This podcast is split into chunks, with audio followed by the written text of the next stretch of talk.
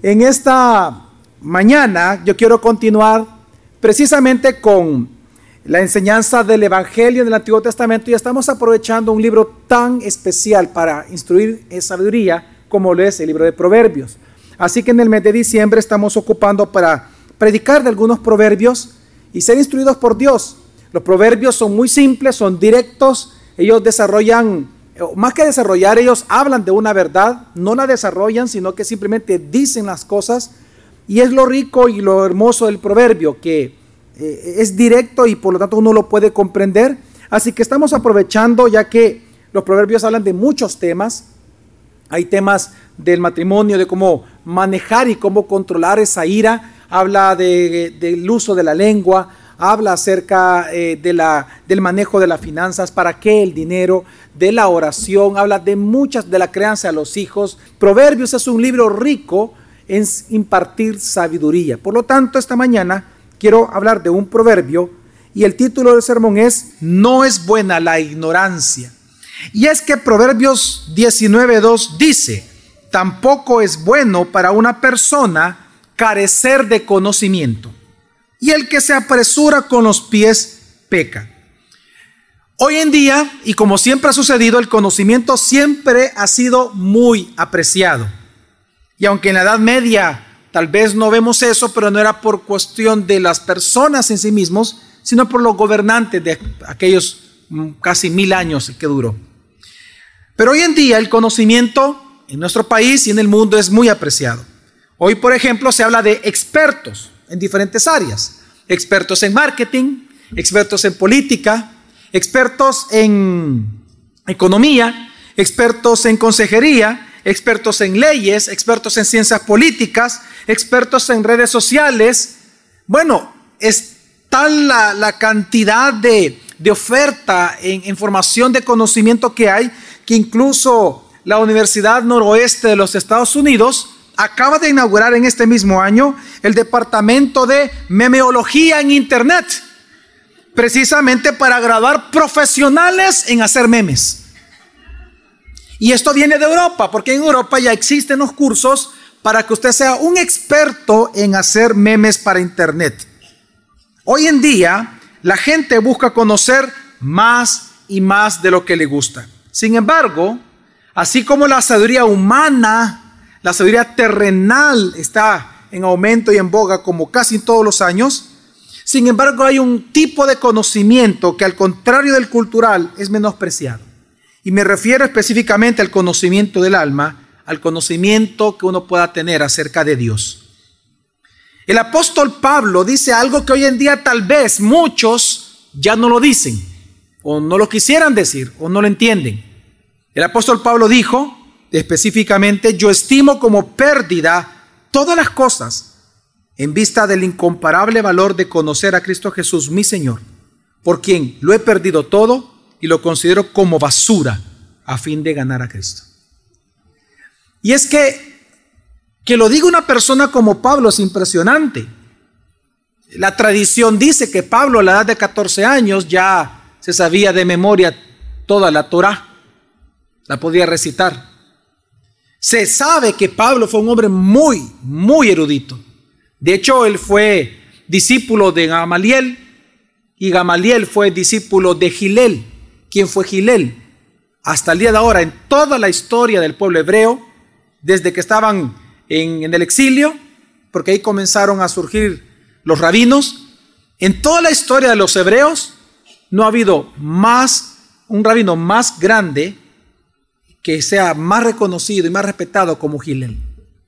Gilel fue quien enseñó a Gamaliel y Gamaliel a Pablo. Pablo fue un hombre impresionante, erudito, pero él dice que todo ese conocimiento humano terrenal lo consideraba como pérdida cuando él lo comparaba con el conocimiento de Jesucristo. Sin ser un profesional en memes, usted puede salir adelante en la vida. ¿Sí o no? Sí. Usted no necesita ser un profesional en memes para usted estar aquí para usted trabajar, para tener familia, para dirigir su vida. Pero sin el conocimiento divino acerca de Dios, usted no puede hacer nada. Jesús dijo, hablando él como la vid, separados de mí, nada podéis hacer. Usted puede ser separado de muchos conocimientos. Usted no necesita ser un experto en marketing para hacer muchas cosas en la vida, pero usted sin el conocimiento de Dios no puede hacer nada con su vida. Todo va a ser una pérdida. Así que este proverbio lo que está diciendo es que carecer de conocimiento, y aquí habla del conocimiento de Dios, apresura al ser humano, a los pies del ser humano, a pecar. Entre menos usted conozca de Dios, sus pies más rápido van a correr hacia el pecado lo que está hablando el proverbio. Porque tenemos que poner en contexto la palabra conocimiento. En proverbio, la palabra conocimiento se refiere al conocimiento de Dios. Por lo tanto, el, el proverbio está diciendo que no es bueno para una persona carecer de conocimiento de Dios porque sus pies pronto van a ir hacia el mal, hacia el pecar. La pregunta es, ¿por qué? Pues yo quiero dar en esta mañana tres razones, entre muchas que se pudieran dar, tres razones por las cuales no es bueno que usted carezca de conocimiento de Dios. En primer lugar, no es bueno porque sin conocimiento de Dios, su vida va a ser completamente vana. Aún el más sabio de los hombres, si no tiene a Cristo, si no conoce a Cristo, su propia sabiduría es tinieblas en sí mismo. Y es que Proverbio 21.2 dice de la siguiente manera, todo, todo camino del hombre es recto ante sus ojos, pero el Señor sondea los corazones. Todo camino es recto ante los ojos de los hombres. ¿Sabe qué significa eso? Este proverbio lo que está resaltando es la medida moral que el ser humano sin Cristo se autoimpone.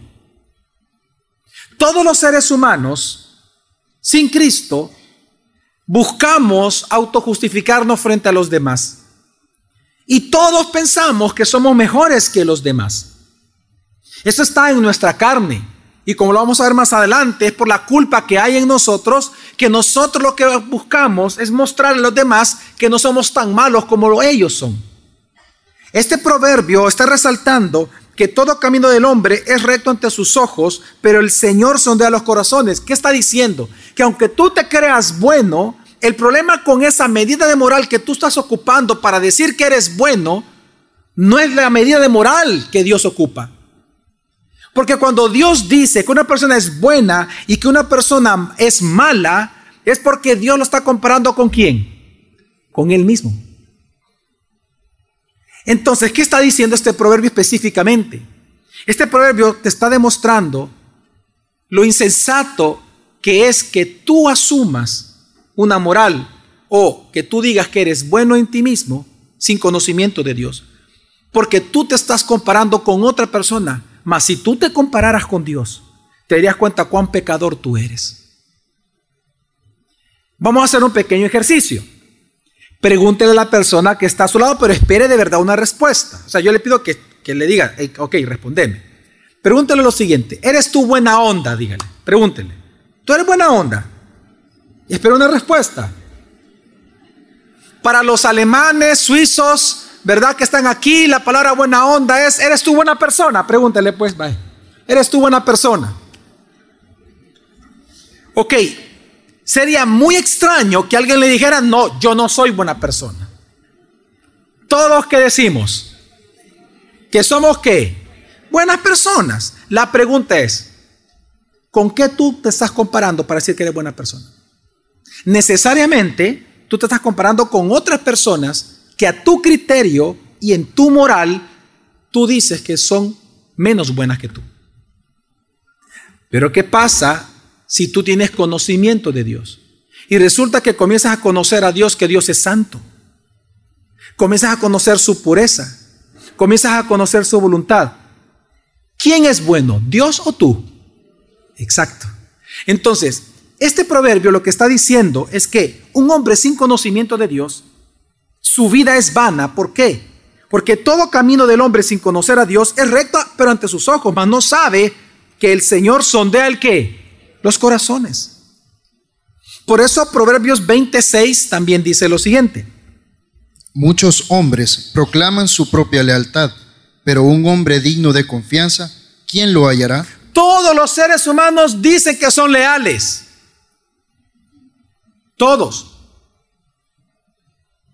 Yo estaba eh, viendo una parte de un programa, bueno, de hecho estaba escuchando porque estaba haciendo otras cosas, y una persona estaba viendo un programa acerca de chef, de diferentes chefs que hay en el mundo.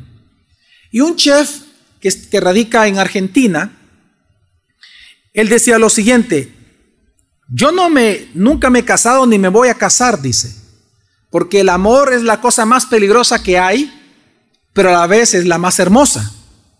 Y él dice, yo aquí estoy con esta mujer y enseña a su esposa, bueno, no su esposa, una, una mujer que está ahí con su hijo, con su hija, y luego él, como la cámara lo va siguiendo, luego él va a otra ciudad de Argentina y tiene otra mujer y otro hijo.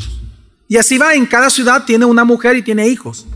Y él dice, yo les digo a mis hijos que yo no voy a estar con ellos, ni los voy a criar, ni voy a estar con ellos, porque yo sería desleal conmigo mismo. Yo tengo mis metas que cumplir y tengo un propósito en la vida. Ok, analicemos su cosmovisión. ¿Sabe qué él está diciendo? que Él es leal. Que Él no puede ser fiel a una mujer porque entonces dejaría de ser fiel consigo mismo. ¿Sabe cómo eso se llama en la escritura? Aparte de tontería y locura. Se llama orgullo. Se llama soberbia. Él se cree Dios. Para él es bueno tener hijos, diferentes mujeres a la vez. Él dice, yo amo a las mujeres porque yo amo la vida. No, tú no amas a las mujeres porque amas la vida. Tú tienes muchas mujeres porque te amas a ti mismo. Pero tú en tu razonamiento personal, tú crees que eres leal a algo, a un pensamiento, a una ideología, a una virtud que al final es vicio, a tu propia moral que al final no es moral, es esclavitud. Estoy hablando de una persona sin conocimiento de Dios. Entonces, realmente sin conocimiento de Dios, el hombre se apresura al mal porque su vida es vana. Y es que también, aún el más sabio de los hombres sin Cristo, no solamente su vida y su conocimiento es tinieblas, sino que ese conocimiento, esa sabiduría humana y terrenal, es infructuosa. Proverbios 25, 14 dice, como las nubes y el viento sin lluvia, es el hombre que se jacta falsamente de sus dones. Este hombre que le estoy mencionando, ¿qué le puede aportar a estas mujeres? Nada. Nada.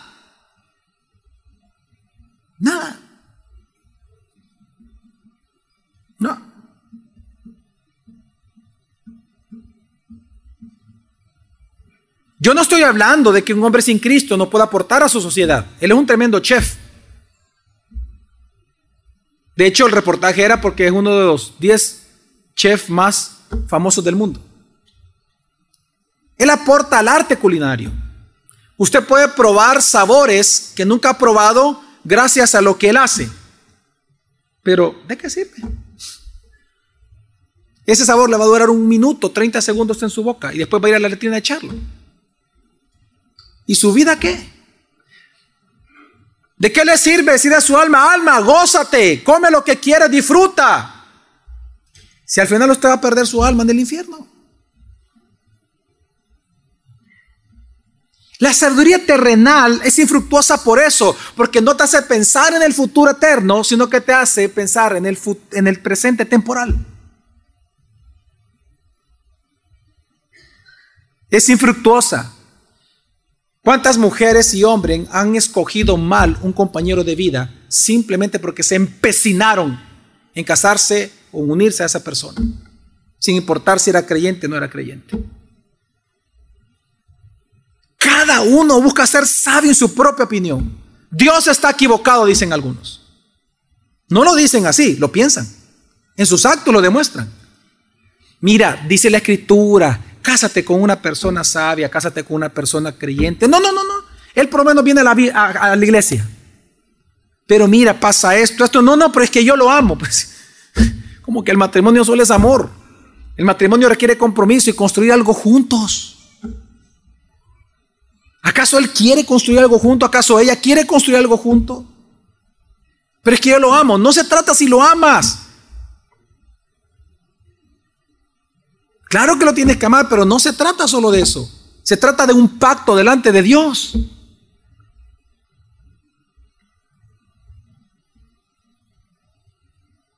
Y es que aún el más sabio de los hombres sin Cristo, su sabiduría es engañosa. Lo hace sentirse sabio cuando la Biblia tiene un nombre para el que no tiene conocimiento, hermano. ¿Sabe cómo le llama la Biblia? En Proverbios, está hablando de Proverbios, en el libro de Proverbios. La persona sin conocimiento de Dios se le llama necio. Y nosotros lo vemos eh, eh, acá en, nuestro amado país, El Salvador. Personas que van a las iglesias, pero cuando quieren tomar decisiones trascendentales son, pero, percos, como una mula. Y usted le dice, mira, la escritura dice esto. No, pero yo, yo no yo sé, pero, pero es que Dios me entiende. Es que Dios sabe lo que yo quiero. Él puso esos gustos en mí. Se autojustifican. Y resulta que al pasar los meses, al pasar los años, descubren que como, como las nubes y el viento sin lluvia, así es el hombre y la mujer que se jacta falsamente de sus dones. No, es que yo soy sabia, yo soy sabio, yo sé lo que voy a hacer, yo ya soy maduro, yo estoy grande, yo sé lo que estoy haciendo. Ok, bueno, dale. Pues.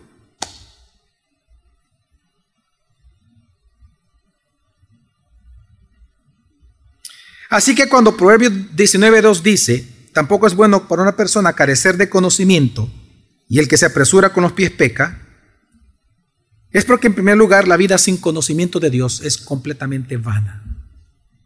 Pero en segundo lugar, también es así que el que no tiene conocimiento de Dios se apresura a pecar, es porque sin conocimiento de Dios, el pecado en tu vida no tiene ningún remedio.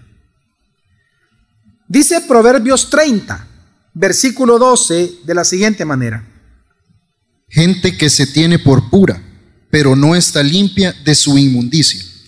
Uno de los más grandes engaños que nos da la sabiduría terrenal, que la Biblia la define como animal y qué más, diabólica, es que te hace pensar que tú te puedes justificar a ti mismo, que puedes limpiar tu pecado.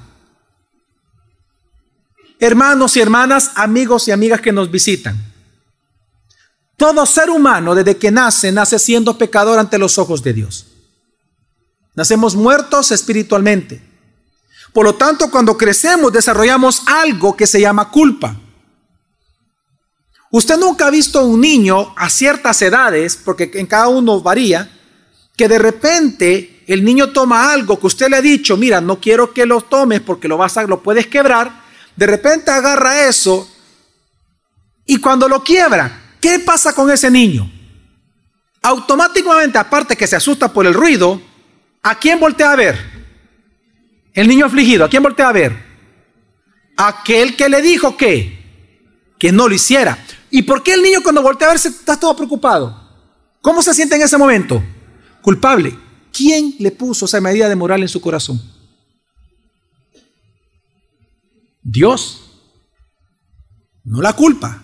Dios pone esa medida de moral en sus corazones, pero ¿por qué Él se siente culpable?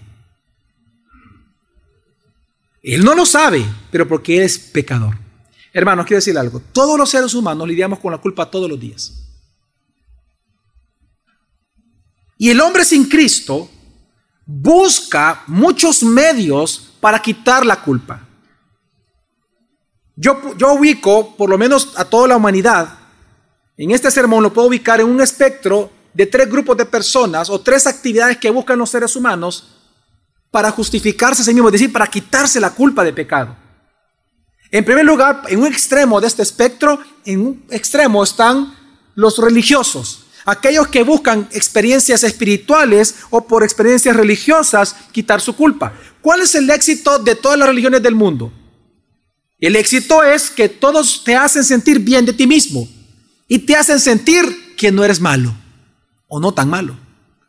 Y te prometen salvación por medio de tus propias obras. El éxito de las religiones en el mundo no consiste en que son malas. Ese no es el problema ni el riesgo de las religiones.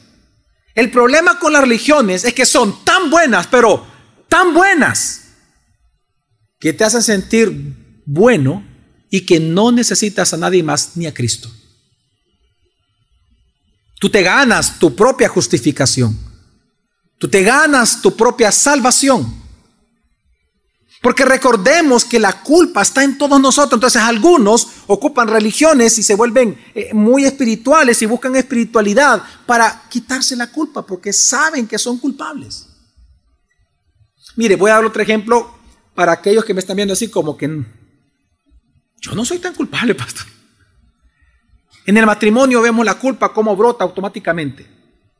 Supóngase que usted como hombre le dijo a su esposa, tuviera que traer al trabajo a las 5 de la tarde. El tráfico es muy pesado y usted llegó a las 5.30. Y ella está enfurecida que usted llegó media hora tarde, porque ella tenía que ir donde el médico. Y entra al carro y comienzan a discutir. Y ella le va a decir a usted, ¿por qué veniste tarde? Y usted le diría tranquilamente, bueno, había tráfico. Pero ¿qué pasa si ella viene y le dice, sí, pero entonces hubiera salido más temprano? Automáticamente pasa eso. ¿Qué va a sentir usted? Un deseo de echarle la culpa a ella. Sí, pero tú también eres así. ¿Nunca se ha fijado que en las discusiones se comienza hablando de un tema y después el gran problema es las acusaciones que se hacen, que uno es peor que el otro y la conversación, toda la discusión se convierte en quién es peor que el otro. No, pero es que tú también hiciste, es que también la otra vez pasó esto, es que no, también tú lo haces. Ay, tú que la gran santa, no, y que y comienza y comienzan los dos a pelearse, pero toda la discusión, presta atención a la discusión, toda la discusión. ¿Qué se está buscando hacer? ¿Hacer culpable a quién? Al otro y usted quitarse la culpa. Y eso lo vemos todos los días. Por eso mentimos y por, e-, ¿por qué? Porque nadie quiere verse culpable. Entonces algunos, para quitarse la culpa inherente, es que no es algo que usted ande pensando en el día. Ya somos así. Ya estamos así. Usted comienza entonces a pensar en su culpa, perdón, a pensar en las situaciones y usted busca la religión. Eso es parte de un espectro. Usted busca la religión para quitarse la culpa. Pero en medio del espectro está el moralismo. Hay personas que no buscan religión, pero sí buscan ser buenas. Y es que tenemos que entender, hermanos, que, y le invito a que se lo lea en su casa, Romanos capítulo 2 deja muy claro que la bondad moral de un hombre sin Cristo es lo que lo va a terminar acusando delante de Dios.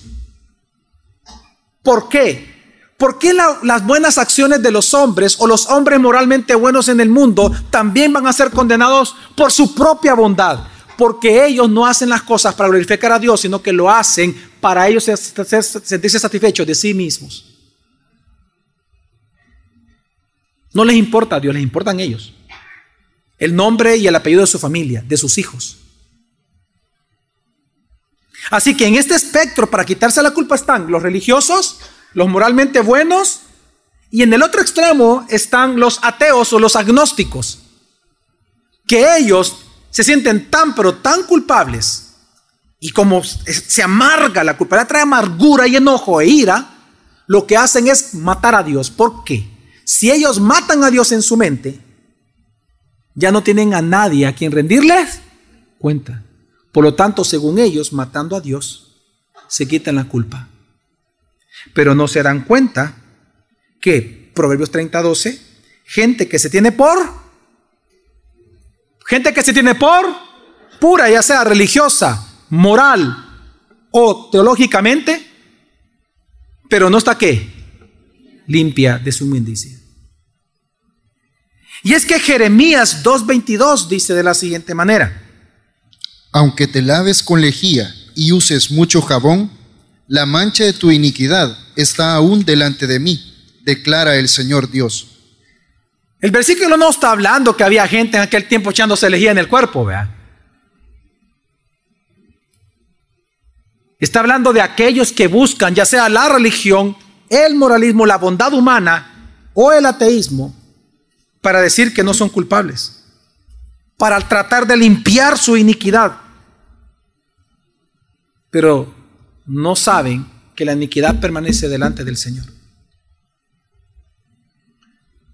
Por eso el hombre sin conocimiento de Dios, sus pies se apresuran a pecar, porque su propio conocimiento, su propia sabiduría, no les puede quitar su culpa, no les puede quitar su pecado. No tienen la capacidad de ver a la cruz, no tienen la capacidad de entender que quien justifica y quien quita la culpa, quien legalmente satisface la culpa, es Cristo. El hombre puede ser el más sabio del mundo, el mejor médico del Salvador, el mejor abogado, el mejor taxista, el mejor bucero, el mejor deportista. Puede ser el mejor empresario, el mejor empleado, el más sabio, el más intelectual. Pero nada de eso te va a ayudar a entender que Jesucristo es el Hijo de Dios, muerto, resucitado por causa de otros pecados y que es el único que puede justificarte por medio de su sangre. no estudiando memología, es que tú vas a conocer la justificación que hay en Cristo Jesús. Y hablo de justificación porque recuerde que la culpa, Dios la legalmente te declara no culpable a través de la sangre de Jesucristo. A eso se le llama justificación. Al acto de Dios de declararte legalmente por la sangre derramada, porque ya pagaron por ti el, precio de tu pecado, la paga de tu pecado ya la pagaron, por lo tanto, Dios te declara ya no deudor. Es como que usted debiera al banco, va una persona y te paga en lugar tuyo. Usted llega al banco, le dicen, aquí, vengo a pagar mi cuota. No, ya está saldada la deuda. Ah, ya está saldada, sí. No es que usted no debía, porque usted debía, pero alguien la pagó por usted. Usted era culpable. Usted no era inocente. Pero Cristo en la, cruz, por medio de su sangre, Él paga. Él lleva sobre sí nuestra culpa. Él paga, por lo tanto. Porque si es culpable tiene que pagar una condena. Jesús la pagó por usted. Es una muerte vicaria. Y todos los que creen por medio de la fe en Él, es por lo tanto, esa justicia de Cristo lograda en la cruz nos es imputada a nosotros. Y Dios nos declara entonces, por lo tanto, ya no culpables, sino justos, justificados. Es decir, ya no le debe nada al banco. Eso no te lo da a estudiar economía. No te lo hace ir a las mejores universidades de medicina en el mundo. La sabiduría humana es buena para muchas cosas, pero es mala, es infructuosa en el sentido que no te da remedio a tu pecado. Por eso, tampoco es bueno para una persona carecer de conocimiento de Dios. Amén. Y en tercer lugar, ¿por qué dice el proverbio que tampoco es bueno para una persona carecer de conocimiento y que por lo tanto sus pies se apresuran a pecar? Porque sin conocimiento de Dios el hombre no tiene ninguna esperanza. Hermanos y hermanas, la esperanza en el corazón de un ser humano surge cuando conoce el Evangelio. Es cuando nosotros, por medio de la fe que se nos ha dado como don de Dios, comenzamos a creer las promesas que están incorporadas en el Evangelio de Jesucristo. Promesas tales como la segunda venida de Él, tales como la salvación eterna, tales como la sabiduría que Él nos imparte por nuestro Santo Espíritu, etc. Es que nosotros en este mundo tenemos esperanza. No en el mundo, sino en Cristo, sino en Dios. Pero no así los que no tienen conocimiento de Dios. ¿Cómo alguien puede experimentar y disfrutar la paz de Cristo la seguridad de Cristo, el consuelo de Cristo, sin conocer a Cristo. Pero es lo que intenta el hombre sin conocimiento de Dios. Busca paz. ¿Por qué creen ustedes que hoy en día es tan común en El Salvador la idolatría al Estado, la idolatría a los políticos? Que eso es algo generalizado en toda América.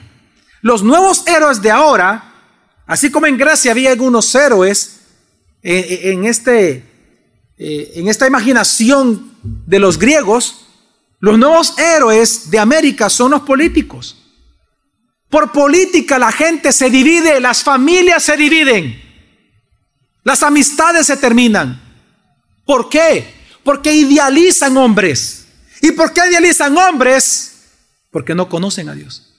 Si conocieran a Dios, no idealizarían a ningún hombre, sino que su confianza, su paz, su seguridad sería depositada en ese Dios.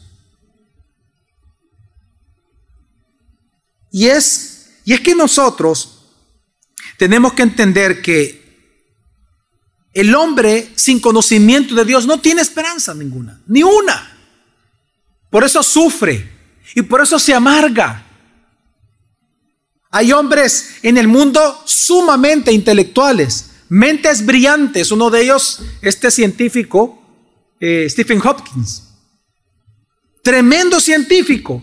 Pero cuando usted lo escucha hablar de Dios, usted ve la amargura que hay y el sufrimiento que él tiene por su propia enfermedad.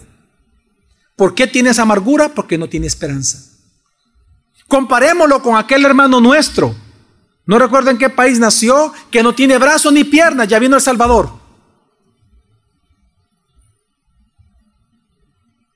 Que humanamente no tenía esperanza de vida. Las feministas ya lo hubieran matado. Hubieran obligado a la mujer a abortar al ver esto en el vientre.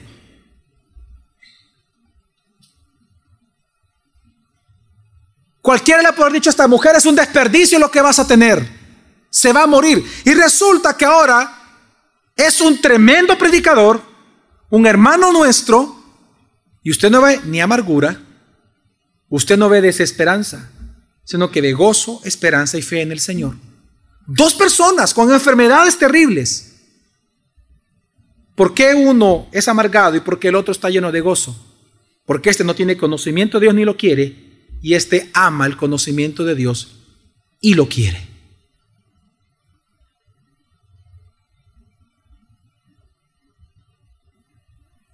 No es bueno que el hombre carezca de conocimiento de Dios. No es bueno porque no tiene esperanza. Y por eso sus pies se apresuran a pecar. Y es que Proverbios 18, 14 también dice, el espíritu del hombre puede soportar su enfermedad, pero el espíritu quebrantado, ¿quién lo puede sobrellevar? Nadie. Es que lo único que te puede ayudar a ti cuando tu espíritu está quebrantado es la palabra de Dios y el conocimiento de Dios. ¿Cómo tú puedes estar tranquilo y confiando, a pesar del dolor que puedas tener en tu corazón? ¿Cómo puedes estar confiado y con la esperanza en el poder, sabiduría, consuelo, fe, gracia, bondad, misericordia de Dios si no conoces a Dios. No puedes.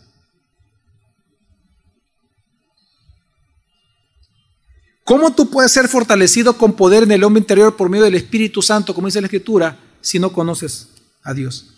Y esa es la paradoja de la sabiduría humana, que por un lado ellos te dicen, no, la sabiduría humana es tan atrayente a nosotros porque nos vende la idea de que tú vas a poder controlar tu vida, vas a sufrir menos, vas a gozarte más, vas a ser feliz. Por eso surge la envidia, como dice el proverbio, la envidia de los malos. Pero resulta que cuando viene el primer problema serio, descubres que nada conoces, que tu conocimiento no sirve para nada, que solo hay temor en tu corazón y que, solo hay turbación en tu mente. ¿De qué sirve esa sabiduría humana entonces? Hermanos, en la sabiduría humana no hay gracia, solo hay desgracia. Así que, entonces, si para una persona no es bueno carecer de conocimiento porque sus pies se apresuran hacia el mal, ¿dónde podemos nosotros adquirir conocimiento? Bueno, dice Colosenses 2, de 2 al 4, que hay un solo ser, el cual encontramos escondidos los tesoros de la sabiduría y del conocimiento. Su nombre es Jesucristo. Dice así la Escritura. Para que sean alentados sus corazones. Número uno, para que sean qué? Algo que no te lo da la sabiduría del mundo. Para que tu corazón sea alentado a esperanza. Sigue. Y unidos en amor. En lugar de división. Sigue alcancen todas las riquezas que proceden de una plena seguridad de comprensión. Claro, la comprensión, el conocimiento te da seguridad en tu vida, pero ¿a qué tipo de conocimiento se está refiriendo? Dice, resultando en un verdadero conocimiento del misterio de Dios, es decir, de Cristo. ¿Y por qué Cristo? En quien están escondidos todos los tesoros de la sabiduría y del conocimiento. Esto lo digo para que nadie os engañe con razonamientos persuasivos. Por un lado tenemos en el versículo 4 la serie del mundo, ¿verdad? Razonamientos persuasivos. Y por otro lado tenemos el conocimiento de Dios. Y dice la escritura, resultando en un verdadero conocimiento del misterio de Dios, es decir, de Cristo, porque en Él están escondidos todos los tesoros de la sabiduría y del conocimiento. No es bueno para el hombre carecer de conocimiento, por tanto, ¿dónde adquirir conocimiento? En la persona de quién? De Cristo Jesús. Hermanos, Jesucristo es el conocimiento y la fuente misma de sabiduría. Él es la sabiduría. Cuando usted lee Proverbios, usted se da cuenta que la sabiduría en varios capítulos es personificada, es decir, es hecha una persona cuando se escribe. La sabiduría habla, razona, pues esta sabiduría personificada es precisamente, vemos ahí, anunciado a Cristo mismo. Y es que en Cristo se encuentran escondidos todos los tesoros del conocimiento y de la sabiduría. Por eso es que cuando Dios prometió al Salvador, cuando Él prometió al Redentor, recuerdan, Él dijo desde el profeta que Él sería llamado el Emmanuel. ¿Y qué significa Emmanuel? Dios con nosotros. ¿Cuándo vemos el cumplimiento de Dios con nosotros? Desde que Él vino a morar aquí en la tierra. Porque Él mismo dijo, he aquí que yo estaré con vosotros todos los días hasta el fin del mundo. ¿Y cómo Él cumplió esa palabra? Cuando Él dijo, esperen en Jerusalén, porque después de que Él parta, ¿a quién Él iba a enviar? Al Espíritu Santo, al Paracleto, y Él vendrá a morar ¿dónde? En vosotros. Hermanos, tenemos que entender que cuando Dios nos prometió un redentor, nos prometió la sabiduría para vivir esa redención. Y esta sabiduría no se encuentra fuera de Cristo, es Cristo. Primera Corintios 1 dice, no es que Cristo nos da sabiduría, es que Él mismo se volvió en nosotros nuestra sabiduría. Si hay alguna chispa, si hay alguna luz, si hay algo hermoso, si hay un destello de sabiduría de nuestros labios, de nuestro corazón hacia afuera, no somos nosotros, es el Espíritu Santo en nosotros que nos conforma cada vez a Jesucristo. No es que tú vas a llegar a ser sabio, es que Cristo en ti es sabio. Primero Corintios 1 dice que Jesucristo fue hecho para nosotros nuestra sabiduría, nuestra justificación y nuestra redención. No es que Jesús sea sabio, Él es la sabiduría. El que tiene a Cristo tiene sabiduría. El que no tiene a Cristo no tiene sabiduría. Por eso, hermanos y hermanas, tú necesitas a Cristo todos los días, como tú lo necesitaste el primer día, el día que tú te salvaste.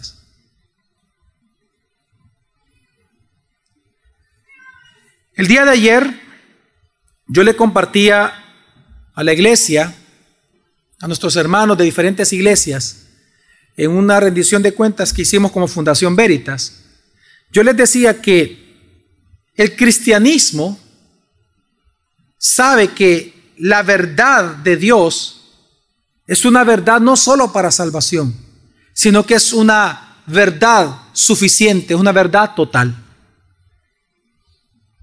Es decir, ese mismo evangelio que a usted le salvó, ese mismo evangelio usted lo necesita para ser sabio cada día. Esa misma sabiduría de Dios en Cristo que lo salva, a usted lo sostiene y lo santifica. Usted no puede pretender haber iniciado la vida cristiana, la vida redentiva, a través de Cristo y pensar que puede vivir sin Él para cada decisión del día a día. No podemos pretender pensar eso. Así como usted necesitó a Cristo para salvación, a usted así lo necesita para su santificación. Por eso somos expuestos al Evangelio, por eso leemos la Escritura, por eso oramos conforme a la Escritura. Y todos los días tenemos que estar sometidos a la Escritura, entender la Escritura, estudiar la Escritura, porque en ella se encuentran escondidos los tesoros de dicha sabiduría. Así que ¿Cuál es el llamado de Dios según este proverbio para nosotros hoy? Bueno, al que no ha creído en Jesús, a ti, amigo y amiga, que tú por tiempo atrás, por toda tu vida te has considerado sabio en tu propia opinión. Tú que piensas que el cristianismo es para tontos y que creer en Jesucristo es para débiles de mente, tú que piensas que no necesitas a Cristo porque tú eres autosuficiente, el llamado de Dios es que te arrepientas y creas en el Evangelio de Jesucristo. Hay caminos que al hombre le parecen rectos, pero el fin de ese camino, dice el proverbio, es muerte. Reconoce que eres pecador. Reconoce que eres pecador y reconoce que Jesús es Dios Salvador. Pídele perdón a Él por tus pecados. Hoy que oremos al final de este, de este sermón, ahí mismo tú dile, Señor, perdona mis pecados. Yo creo que tú eres Dios Salvador, salva mi vida. Y dice la Escritura que Él te va a salvar. Cree en el Señor Jesucristo y serás salvo. Cree. Cree que Él murió por ti y que solo en Él podás encontrar justificación. Esa culpa te será quitada en la medida que tú conozcas lo que trata la justificación. Cuando creas en esta obra expiatoria de Jesucristo en la cruz. Y permite que Dios moldee tu vida y que te dé verdadero crecimiento espiritual en Él. Y a los creyentes que están aquí, tres cosas, hay tres llamados para nosotros hoy con este sermón. Número uno, hermanos, prediquemos el Evangelio. No te avergüences del Evangelio, más ahora en diciembre, no te avergüences del Evangelio. No te avergüences del Evangelio porque es poder de Dios de salvas para salvación de todos aquellos que creen. Hermano y hermana, los que son esclavos de la mentira en la sabiduría de este mundo solo tienen una opción para ser libres y es conocer la verdad del Evangelio. Y conocerán la verdad y la verdad te hará libre de pecado. Por lo tanto, ellos no saben que son esclavos del pecado, pero tú sí. Por lo tanto, predica el Evangelio. Predica. No es bueno, no es bueno que tu vecino, que tu jefe, subalternos, que tus compañeros de trabajo, que tu familia, que tu primo, que tu tío, que tu sobrino, no es bueno que carezcan de conocimiento de Dios. Por lo tanto, predica el Evangelio. Amén, mi familia. En segundo lugar, adquiere verdadera sabiduría. Adquiere verdadera sabiduría. Dice el Proverbio 23, 23. Compra la verdad y no la vendas. Adquiere sabiduría, instrucción e inteligencia. Compra la verdad y no la vendas. Compra la verdad. No la vendas, hermano. No, no vengas a pensar que la sabiduría divina, que la sabiduría que te da la escritura, es de menor importancia que la que da tu carrera, que la que da tu profesión, que la sabiduría del mundo, la sabiduría popular. Parte del por qué personas creyentes menosprecian la escritura o no la leen, perdón, es porque la menosprecian. Ellos piensan que estar viendo youtubers, que estar jugando, que estar viendo ¿qué? series en Netflix o lo que sea, que estar hasta las 10, 11 de la noche trabajando. Ellos piensan que esa sabiduría es mejor que la escritura. Por eso es que no quieren, ni se atreven, ni quieren estudiar la escritura, porque la menosprecian, la ven aburrido, no lo ven importante. Dime, si alguien que estuviera en este momento cáncer y hoy se entera que descubrieron una cura para ese cáncer que tiene, si él dijera, ay, no, no me quiero poner esa vacuna porque es muy aburrida. ¿Sabe por qué gente no le interesa estudiar la escritura y dicen ser creyentes? Porque menosprecian las sabiduría de Dios. Piensan que no es absoluta, piensan que no es suficiente, piensan que no es total. Hermano, compra la verdad y no la vendas por nada. No la vendas por nada adquiere sabiduría, instrucción y qué más? Inteligencia. Y en tercer lugar, hermano, descansa en Cristo. Refúgiate en Cristo.